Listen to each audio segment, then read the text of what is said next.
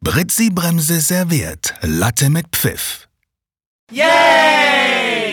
So, Sauskritzin, hallo und herzlich willkommen zu einer neuen Folge von Latte mit Pfiff, dem Podcast von und mir, Britzi Bremse. Und heute haben wir wieder einen echten Special Guest für euch parat, nämlich die liebe Marlene. Stell dich gerne mal kurz vor, hallo. Hi Fabian, freut mich hier zu sein.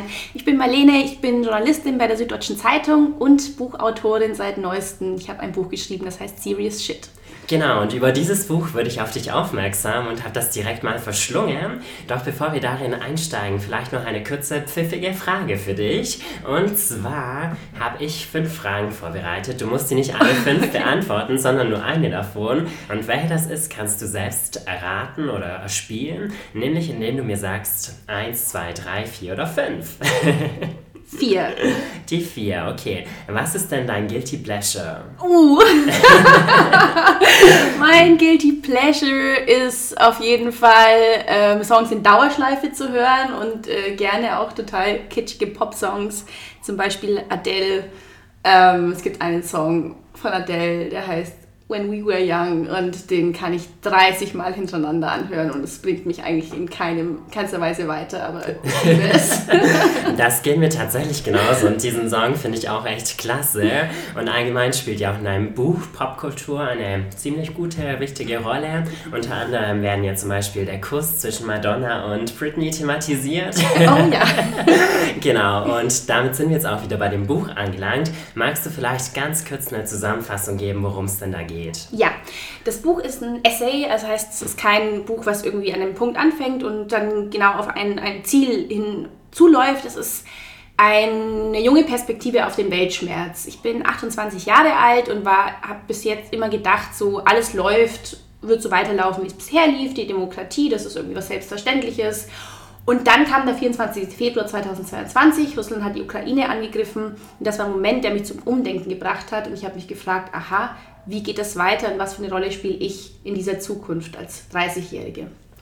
War auf jeden Fall sehr, sehr spannend zu lesen und ich muss eben dazu sagen, dass ich normalerweise nicht super viel lese eher so der Typ war, der in der Schule die Pflichtlektüren vielleicht auch mal auf Wikipedia recherchiert hat.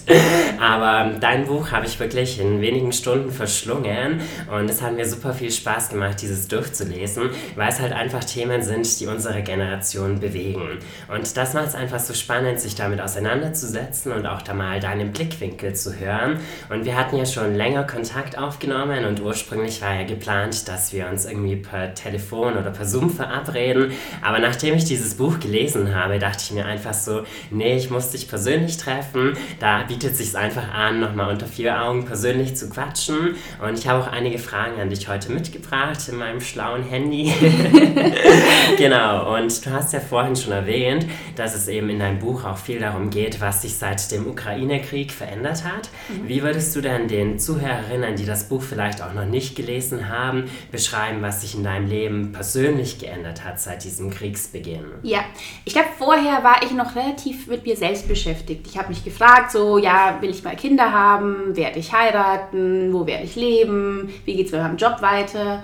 Und seit dem Ukraine-Krieg stelle ich mir Fragen wie, wie kriegen wir diese Demokratie wie halten wir sie am Überleben? Ähm, ich mache mir Sorgen, ich mache mir viel, viel mehr Sorgen um Geopolitik. Ich beobachte, was bei China und Taiwan los ist. Ich ähm, lese noch ein bisschen aufmerksamer und sorgenvoller Nachrichten. Ich glaube aber, ganz grundlegend hat sich ein Gefühl geändert. Und zwar, das ist das Gefühl, wie die Perspektive auf unsere Zukunft jetzt aussieht. Mhm. Genau, der Begriff Demokratie, du meintest ja vorhin auch schon so, dass es ein bisschen ein sperriger Begriff ist, den man ja vor allem vielleicht auch so aus dem Sozialkunde- oder Geschichtskundeunterricht kennt. Und tatsächlich ist ja vielen gar nicht so bewusst, was die Vorteile von der Demokratie sind. Und ich würde auch sagen, dass man eben durch Kriege oder durch andere Thematiken ein viel, viel besseres Verständnis dafür bekommt und die Demokratie als solche auch zu schätzen lernt quasi. Genau. Und wie wichtig findest du es denn, dass man sich allgemein mit diesen Thematiken auseinandersetzt. Also sei es zum Beispiel die Struktur eines Landes, aber auch das, was aktuell politisch vor sich geht. Bei vielen geht es ja auch so, dass sie sagen, ich schaue momentan gar keine Nachrichten mehr, weil mich das alles ein bisschen zu sehr belastet. Verstehst du das auch oder findest du es essentiell, dass man sich wirklich mit allem auseinandersetzt? Ich glaube, mit allem kann man sich nicht auseinandersetzen, aber man sollte sich interessieren für die Welt. Und das ist das, was ich für essentiell halte. Es ist ein Auseinandersetzen mit der Welt nötig, damit wir überhaupt als Öffentlichkeit funktionieren. Und das heißt aber auch, dass wir miteinander reden, dass wir miteinander diskutieren. Ich sage gar nicht, dass jetzt alle in eine Partei eintreten müssen, aber dass wir wieder ein Verständnis dafür bekommen, dass wir zusammenhängen, dass wir hier alle irgendwie im selben Boot sitzen und auch verantwortlich dafür sind, dass diese Demokratie funktioniert und überlebt, weil das ist keine Selbstverständlichkeit. Auf jeden Fall. genau, falls es übrigens zwischendurch mal irgendwie rascheln oder so hört, das liegt daran, dass ich ab und zu mal mein Taschentuch rauskrusteln muss. Denn ich war bis vor kurzem noch ziemlich erkältet.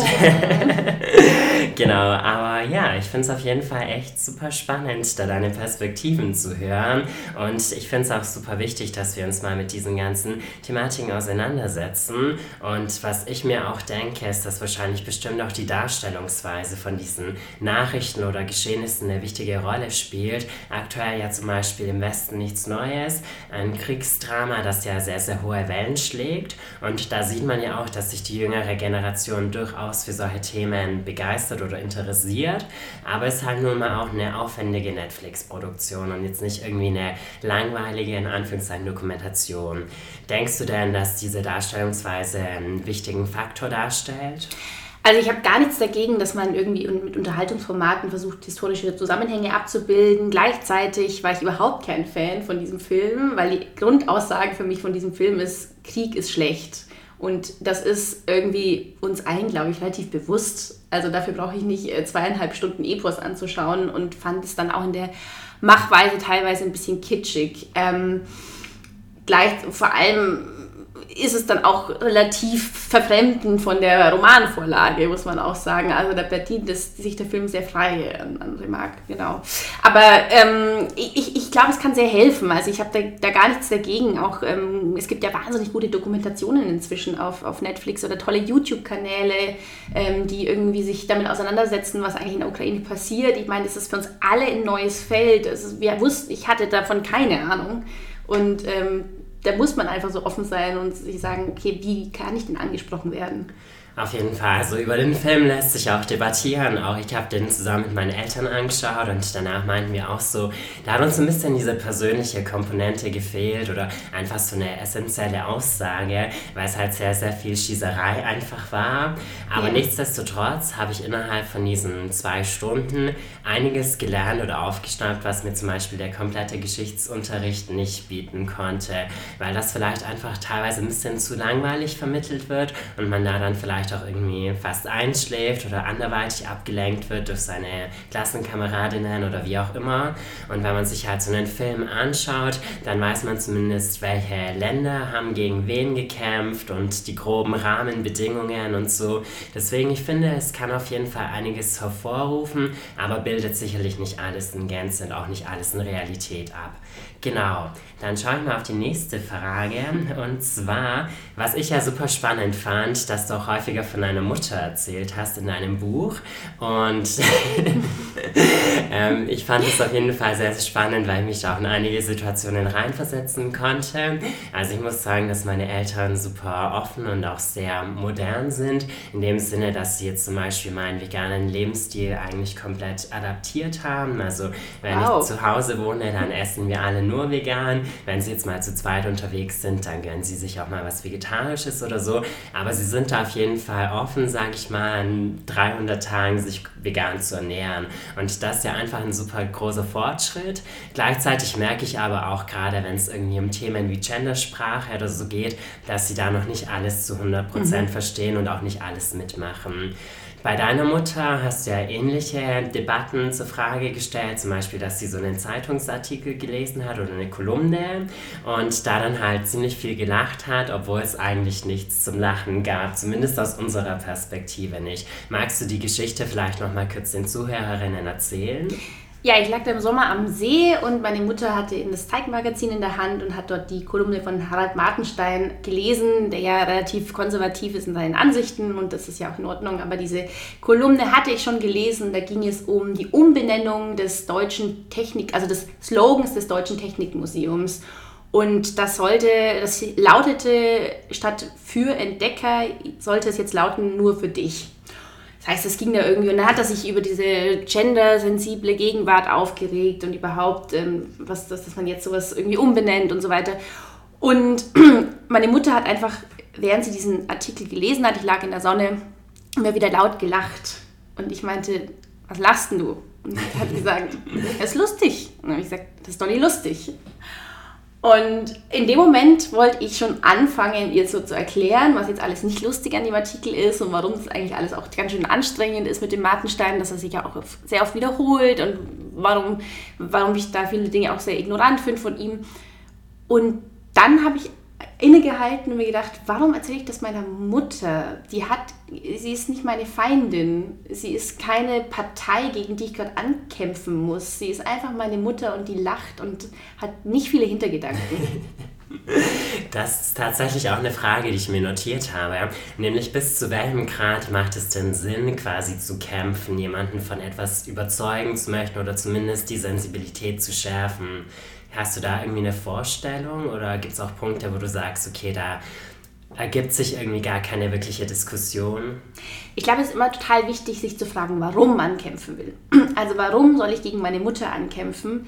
Eigentlich aus einer gewissen Selbstgerechtigkeit heraus, weil ich glaube, dass ich äh, die Moral gerade gebunkert habe und es besser weiß. Und das will ich ihr nur demonstrieren. Das heißt, ich will gar keinen ähm, Funken bei dem anderen zünden, sondern ich möchte eigentlich nur mich selbst darstellen. Und das ist, ähm, glaube ich, etwas, was man sich immer sehr genau fragen muss. Warum diskutiere ich gerade? Warum kämpfe ich und mit wem kämpfe ich?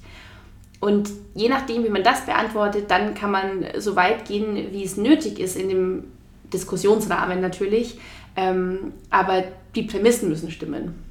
Auf jeden Fall. Also ich habe tatsächlich auch vor wenigen Tagen einen Vortrag an der Volkshochschule gehalten zum Thema Gendersprache und allgemeinen Thematiken wie was darf ich heute noch sagen, welche Begriffe sind okay, welche nicht. Und da haben sich teilweise auch ältere Herren ins Publikum gesetzt, die von Anfang an da waren, um zu provozieren. Also die dann halt auch schon, als es zum Beispiel um das Cover meines Vortrags ging, meinten, ja, das hat ihnen ja von Anfang an nicht gefallen und nicht gepasst und so. Da wusste ich dann halt schon, okay, die sind gar nicht da, um sich auf eine Debatte einzulassen. Und da habe ich dann auch bei vielen Fragen gesagt, so ja, okay, da sehe ich irgendwie gar nicht die Notwendigkeit, jetzt zu diskutieren. Ihr seid eh nicht an der ernsthaften Antwort interessiert. Mhm. Aber es gab auch durchaus Frauen vor allem, die dann eben offen dafür waren und wirklich aus Interesse gefragt haben, warum heißt das so und so, warum sollte ich das nicht mehr sagen? Und die haben sich dann auch wirklich für die Antwort interessiert. Und ich glaube, das ist sicherlich auch ein Punkt, da eben schon zu schauen, möchte jemand wirklich nur provozieren oder hat er wirklich Interesse an der Diskussion? Ja, ich glaube nur, dass wir selbst sehr oft provozieren, mhm. ohne dass wir das merken. Also, dass wir auch in den sozialen Medien ja sehr oft einfach nur aus eine Art von Selbstsignalisierung ähm, Dinge posten, retweeten, uns irgendwie da in Debatten stürzen, die wenig an der Sache an sich interessiert sind. Ja, den Punkt verstehe ich absolut auch. Und da muss man sich, glaube ich, in Zukunft wirklich auch häufiger mal kritisch hinterfragen, wie viel bringt zum Beispiel, wenn ich auf meinem Instagram-Channel ein Pray for, keine Ahnung, Turkey oder so poste. Ist das wirklich was, wo den Leuten effektiv was bringt? Oder geht es mir persönlich darum, dass ich quasi nur symbolisiere, hey, ich setze mich dafür ein? Und da muss man, glaube ich, wirklich so ein bisschen den Zweck auch ein bisschen abwägen. Ich fand es eh eigentlich allgemein sehr witzig. Diesen Punkt habe ich mir auch gemerkt, dass du meintest, dass es sehr viele Menschen gibt, die quasi ihre Abwesenheit auf Social Media ankündigen. Und bei mir ist es tatsächlich auch so. Ich mache das Ganze jetzt schon seit sieben Jahren ungefähr mit Instagram, dass ich da gerade so zur Abi-Zeit, zur Studienzeit häufiger dann gepostet habe, so Leute, ich bin jetzt drei, vier Wochen raus in den Klausurenvorbereitungen und so, obwohl ich jetzt auch kein Promi oder Star oder was weiß ich bin. Und das sind meisten wahrscheinlich echt nicht aufgefallen wäre, dass ich jetzt mal nichts poste. Aber nichtsdestotrotz glaubt man irgendwie, dass das von Relevanz ist. und das war halt wirklich so ein Punkt, wo ich auch sehr lachen musste in deinem Buch. Also es hat wirklich so ein bisschen variiert von Lachen, Weinen, ja auch ein bisschen Erstaunen, Entsetzen, auch über einen selbst. Was mache ich da eigentlich in meinem Leben? Und deswegen finde ich dieses Buch wirklich sehr empfehlenswert. Und ich hätte jetzt auch noch tausend Fragen, aber ich blicke auch schon wieder auf die Zeit. und die neue Prämisse lautet ja nicht länger als 20 Minuten.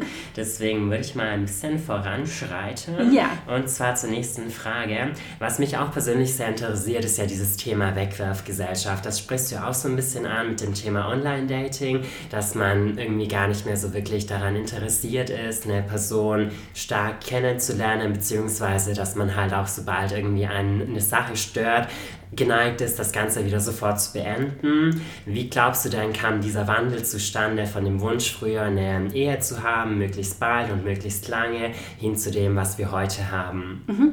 Ich glaube, das ist ein sehr komplexer Wandel, aber ein wichtiger Punkt, dem schreibt eben, ich zitiere sie auch Eva Elus, ähm, das ist eine Soziologin, und äh, das, sie macht vor allem und das, äh, den Kapitalismus verantwortlich. Und ähm, ich glaube, es gab in uns einen Wandel, dahingehend, das habe ich vorhin auch schon angedeutet mit diesem Gemeinschaftsbewusstsein, dass wir unser ganzes Leben inzwischen sehr aus uns selbst herausdenken. Also wir kennen alle das Wort Individualismus. Ich glaube, es geht aber noch weiter. Das hat was mit einer Hypersubjektivität zu tun. Nämlich sind wir immer Ursache und, und ähm, Kern allen Handelns, aller Gedanken, allem, was in dieser Welt passiert.